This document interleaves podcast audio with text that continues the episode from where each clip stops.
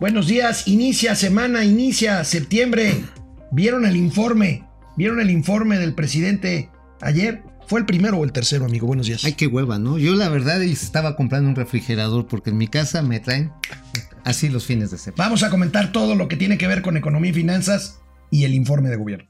Esto es Momento Financiero. El espacio en el que todos podemos hablar. Balanza comercial. Inflación. Evaluación. Tasas de interés. Momento financiero. El análisis económico más claro. Objetivo y divertido de Internet. Sin tanto choro. Sí. Y como les gusta. Peladito y a la boca. ¡Órale! ¡Vamos, réjete bien! Momento Financiero. Pues ¿cuál es tu primera, cuál es tu primera impresión, impresión, amigo, del informe de gobierno del presidente de la República? Primero, constitucional, tercero, según decía la, eh, la mampara que estaba detrás allí en Palacio Nacional. Bueno, para mí, de entrada, no hay novedades. Es como una edición, es como si nuestros compañeros de aquí abajo del máster de producción hubieran hecho una edición de todas las mañaneras, nada más que en velocidad un poquito más alta. Pues mira, yo la verdad me quedo nada más este, con lo que me dijo un vendedor de LG, andaba ahí baboseando después de comprar el refri que mencionaba al principio. Dice, mire qué bonito se capta, televisión abierta, pum, ponen el informe del presidente. Y hace así una cara como de que chin, ya la cagué. Dice, dice que les da hueva, que lo paga. Bueno. Entonces digo, entonces yo lo que hice, digo, Ajá. porque sí tengo que estar enterado, Sí, claro. me puse a leer el texto que empezaron a reproducir varios medios. Sí. Ya porque tengo entendido que lo interrumpieron 38 veces con 38 veces con aplausos. esto a dos puntos, según nuestro amigo Amado Avendaño, a dos, a dos aplausos del récord histórico que tiene López Portillo. O sea, se te hizo un ritual parecido al de los Ah, priistas. Pero absoluto, o sea, no de los priistas, yo creo que es parte de la ritualidad mexicana, ¿no? el, ser cortesano, el besamanos, este, el postrarse de hinojos, el de adorar al que tiene el don de mando y la palabra. Pues esto es, este, pues yo creo que hasta de origen prehispánico, ¿eh? En materia de economía, habló poco, la verdad, de economía. Habló poco, insisto, un informe con casi nada de autocrítica. De hecho, lo único que el presidente aceptó que queda de ver es en seguridad. Hubiera sido el colmo que dijera que vamos bien en seguridad. Pero en economía, pues por supuesto no habló del 0%. Dijo, estamos creciendo poco, pero sin recesión. Pero no, Albricias. pero no, pero además, lo importante no es crecer. A ver, pinches ingenuos, ustedes que creyeron esto del 4%, no, lo importante es estar feliz, feliz, feliz. O sea, de acuerdo a la nueva retórica, o sea, ya el 4%, olvídenlo, forget it. O sea, eso no va a haber. Lo Bueno. que va a haber es desarrollo. Va a haber bienestar, porque ahora hay mejor distribución del ingreso. Esa es la narrativa. Esa es, esa es la narrativa, precisamente. Ajá. No hay re- eh, crecemos poco o nada, porque la Ajá. verdad es que no crecemos nada, pero no hay recesión. Y a manera de explicación, aunque él había prometido crecimiento primero del 6, luego del 4, luego del 2 y luego de que no íbamos a crecer, sino a desarrollarnos, el presidente a manera de explicación dijo lo siguiente. Otro elemento básico de nuestra política es hacer a un lado, poco a poco, desechar la obsesión tecnocrática de medirlo todo en función del simple crecimiento económico. Nosotros consideramos que lo fundamental no es lo cuantitativo, sino la distribución equitativa del ingreso y de la riqueza. El fin último de un buen gobierno es conseguir la felicidad de la gente. Híjoles, a mí la verdad sí me da algo de miedo cuando me dicen el gobierno te va a hacer feliz. Es como cuando te dice eh, el negro llorarás, te voy a hacer rico, ¿no? Oh, no, muchas gracias. Bueno, no sé qué, no sé qué, a qué se refiere con el tema de ser a ver, felices. De acuerdo a- a- al, al texto con el que se abre la Carta Magna de los Estados Unidos, no mexicanos, sino de América, Sí.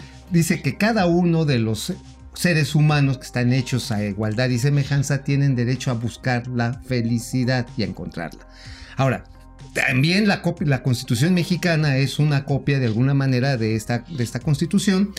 Y también, pues este, aquí el Estado, o cuando menos en las palabras del presidente López Obrador, va a tutelar la felicidad de todos. Bueno, a mí, ¿a ti qué te hace feliz, amigo? Digo, la verdad, si vamos a eso, pues yo No, feliz, no, no. ¿eh? Yo sí Mira, voy eso es un mi tema pedido. personal. Aquí Oh. estamos hablando de gobernabilidad, estamos hablando de economía. Y hablando de economía, amigo, ¿por qué no, por qué no vemos, por qué no vemos punto por punto Va. Las cifras o el tema económico en el Me informe? parece- Lo vamos parece. comentando así brevemente por puntos. Va. Presume superávit en cuenta corriente. Uh. ¿Qué no se supone que esto es decir como que, oye, vamos de la fregada? Pues la verdad que sí, porque el superávit en cuenta corriente quiere decir que no estás recibiendo dinero, sino al contrario que estás pagando dinero. Un déficit en cuenta corriente en los países de todo el mundo quiere decir que hay confianza y que está entrando dinero y aunque lo debas, sigues recibiendo. Empleo, 300 mil empleos creados. Nada más que la bronca es que la generación se cayó casi 70% en el segundo trimestre del año y se necesitan cuántos empleos para ir más o menos a llevar. Un millón cien mil empleos de manera permanente anual para darle cabida a los jóvenes que ingresan a la edad de trabajar.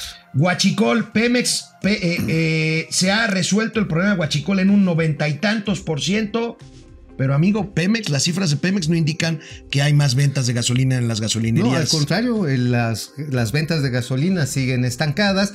Por cierto, los precios en términos reales de los combustibles incluso han bajado en términos reales. En términos nominales han subido, pero esto significa que hay un costo fiscal que se viene acumulando en los subsidios, le dicen el apoyo, ¿no? Pero realmente son subsidios a los que afortunadamente tenemos vehículos, los que no tienen lástima. ¿Se acuerdan que el presidente presumió durante meses que el tipo de cambio era un indicador sólido de la economía mexicana, que el peso era la moneda más fuerte del mundo? Bueno, pues ayer ya le bajó un poquito y dice que ha resistido el embate terrible de los mercados internacionales. Pues sí, es que a final de cuentas el tipo de cambio, amigo, ya no depende de, de ninguna autoridad en México, bueno, a veces ni de los Estados Unidos, aunque sus decisiones son mucho más importantes ahora que estamos en plena guerra comercial. Y digo estamos porque vamos entre las patas entre los Estados Unidos y China. Eso sí impacta, no lo que diga o deje de hacer desafortunadamente los factores de la producción en nuestro país. El presidente presumió ruidosamente, festivamente, los ahorros resultado de la, auto- de la austeridad republicana.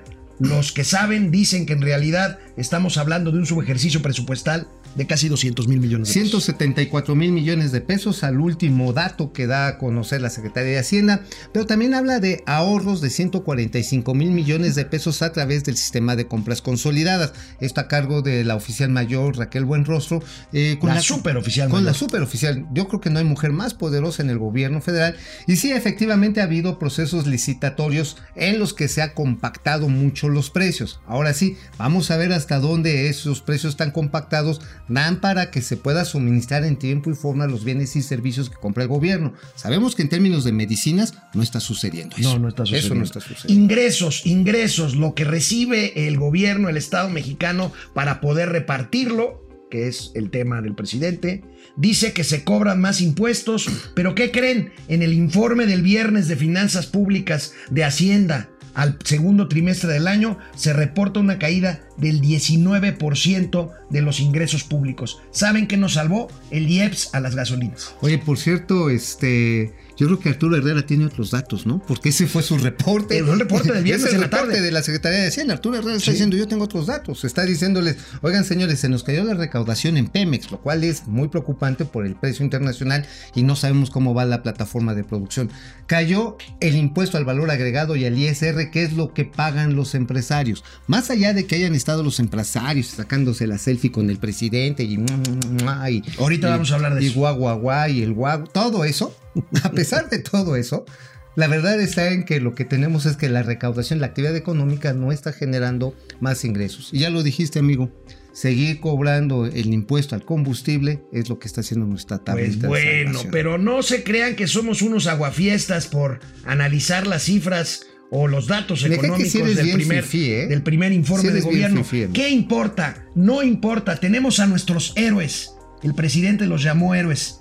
Tenemos a los migrantes. Tenemos a las remesas. Veamos qué dijo el presidente. debe reconocerse que un factor principal, verdaderamente importante para el fortalecimiento de la economía promovida desde abajo, con la gente y para la gente, ha sido la aportación de nuestros héroes vivientes, los migrantes mexicanos, quienes en los primeros seis meses de este año enviaron remesas a sus familiares por 16.845 millones de dólares, el monto más alto que se ha registrado en toda la historia del país. Oye, ¿qué no? Que antes el presidente cuando era candidato criticaba precisamente que los mexicanos tuvieran que ir por necesidad a ganar dolaritos. Incluso prometió durante 18 años que él los iba a traer de regreso para tener aquí prosperidad, trabajo, familia y todo lo demás. Y ahora resulta que uno de los datos más presumidos del informe son el récord de remesas. 18 mil, 16 mil 16,800 800 millones de dólares, lo cual, bueno, por otra parte sí hay que decirlo. La verdad que sí hay que hacerles un reconocimiento a esta gente que deja familia, deja patrimonio, se rifa la pinche vida para cruzar al otro lado, que anda a salto de mata y aún así Genera un dineral. genera un dineral y se lo manda de a 500 a 600 A ver. dolarucos. Pero ¿sabes qué? Es lo que digo. O sea, no hay que presumir eso. La verdad que eso sí nos debería de dar pena, vergüenza, porque estamos sacando a la gente muy valiosa de nuestro país a pasarla como perros. Tenemos comentarios. Jorge Sandoval, buenos días. Sí, lo vi, el informe. Pero Ah, no pude evitar sentir pena ajena la mayor parte del tiempo. Bueno, Julia Esteves, lo de los aplausos no tuvo madre. Imagínense si hubiéramos crecido de verdad. No, bueno, no, hubiera sido. Aplauso permanente, hu- Hubiera güey. sido este, un, apoteo- una apoteosis ahí. Lulú, GB, pobre México. Martín Fernández, me lo aventé completo. Ya no sabía por qué me sentía mal, si por la cruda o por la cero autocrítica. Híjole, no creo que hubiera sido buena idea ver el informe crudo, Crudo. pero bueno. Con una pancita y una chela Tal vez. sí. Vicente Nieto, la misma de todos los días. Saúl Martínez, distribución equita- equitativa de la riqueza es que todos seamos pobres. Ese es un gran punto. Ese es un gran punto. Cuando el presidente dice que tenemos la obsesión, la obsesión del crecimiento económico, es que es cierto. Yo, yo estoy a favor de la equidad, pero de la equidad para arriba. O sea, tratar de ser mejores todos iguales hacia arriba, no iguales jodidos. Pues digo, para estar jodidos es bien fácil, nada más te, te echas a la, a la pinche hamaca y se resuelve el asunto. Ese es un gran punto de Saúl Martínez. Totalmente, Que también nos dice: Me doy cuenta que el presidente no tiene un plan económico. Qué buena onda, se tardó nada más nueve meses. Es cierto. Bueno, Fernando Morales ya Bueno, lo sí dijo. tiene uno, sí tiene uno. Jorge Sandoval siempre habla de lo que lo material no lo es todo, pero al mismo tiempo entrega el dinero con el pretexto de hacer feliz al pueblo. Es una contradicción en sí mismo. Pues sí, porque a final de cuentas sí hay un plan económico, ¿eh? Es haber cambiado las ecuaciones clásicas en las que usabas una parte de la inversión para promo- de la inversión pública para promover infraestructura y condiciones de desarrollo y ahora se dirige a buena parte al consumo directo a través de transferencias. Armando directas. García, un shot para cada aplauso, ¿se imaginan? Quedarías como Félix Salgado Macedonio. Eh, sí, te la compro. Bueno, sigamos. El presidente también se refirió, por supuesto, después de lo de las remesas, a la relación con Estados Unidos. Eh, sabemos eh, de que No, trata difícil. muy cuidadosamente, no, no agrede ni con el pétalo una rosa al presidente Trump y destacó, ¿Qué no destacó a la sociedad comercial. madre? Se supone que lo iba a, callar a contestar cada pinche tuitazo. iba a poner unas de guajoloteras, Bueno, pero. ¿no? es, este es una buena, por lo menos el presidente reconoce que tiene en el Tratado de Libre Comercio, en el nuevo, en el TEMEC, una condición fundamental si quiere rescatar algo de la parte económica. Veamos qué dijo. Consideramos, ese es nuestro pronóstico, que el Congreso de Estados Unidos y el de Canadá aprobarán el nuevo tratado comercial y de esa manera se fortalecerá aún más la economía de nuestro país y de América del Norte. Pues no que no importaba el crecimiento, presidente. Sí, sí le interesa. No, claro que le interesa. El tema es la retórica. O sea, primero dice, no importa y ustedes están obsesionados por el crecimiento. Y luego dice, ojalá y se firme el TEMEC porque por eso podemos Oye, crecer más. pero dicen, los conservadores y fifís todos están moralmente derrotados. Eh, señor presidente, eh, vamos a detenernos frenando. Ese Temec, pues es producto de los neoliberales, este, neoconservadores, hojaldras, sí, que empezó con Carlos Salinas de Gortari. Sí, sí. Bueno, y además Sorry. este, habló de la Bolsa Mexicana de Valores que va para arriba, habló de los empresarios, este es un asunto. Sí, claro. Habló con los empresarios, este, Qué bueno, qué bueno. qué bueno. O sea, ahí sí, qué bueno que los empresarios están aguantando vara. ¿Qué opinas que haya mencionado por su nombre y apellido a Carlos Slim, a Carlos eh, Salazar y Antonio del Valle? Bueno, cuando menos que está tratando de armar otra vez una buena relación. El problema está en que, pues, amores son hechos, no buenas Hechos son palabras. amores, no buenas palabras. No buenas palabras. Es- escribo hoy yo una columna aquí en para Momento Financiero justamente de eso, amigo. O sea, una cosa es que los empresarios estén ahí presentes, se dejen apapachar, apapachen, Ujú. Que pero salgan en la foto. Mientras no se perciba un clima propio para la inversión, pues ellos podrán decir que van a invertir. Mientras no le Llevamos nueve meses y no hay, no hay, no hay bueno, hay ocho meses en que la industria manufacturera está en recesión. Así Total, la industria de la construcción lleva 12 meses en recesión. Y la inversión, o sea, ahí ya más allá de que sí yo estoy con usted, señor presidente, yo lo quiero, yo lo amo, yo lo respaldo, es el billetito. ¿Dónde está el billetito? Bueno, pues tenemos dos- otros datos. Do- y tenemos otros datos, porque hoy en la mañana, después del informe, salen dos datos muy interesantes. Se los comento el primero, el segundo lo comenta Mauricio. Eh, el primero, el Banco de México da a conocer esta mañana el resultado nuevo de la encuesta que hace quincenalmente, la hace, ¿verdad? Así es. Eh, entre especialistas del sector económico y que creen se baja la perspectiva nuevamente de crecimiento económico para este año y para el siguiente, 0.5%. Ya hay casi un consenso de que es de 0.5% para abajo, más cerca del cero, y el año que entra no llega ni al 1,5%. O sea, si lo quieres para la cabecita o al tronquito. Este, porque, pues- porque mira, para crecer a ese punto 5%, hace falta que este segundo semestre del año se crezca 2%. No va a pasar. Híjoles. Bueno, y otro dato, el INEGI hoy en la mañana, querido amigo, el INEGI reporta algo que traes tú en el tintero. Así es, reporta el índice de confianza del sector empresarial y también cuáles son sus perspectivas y los pedidos.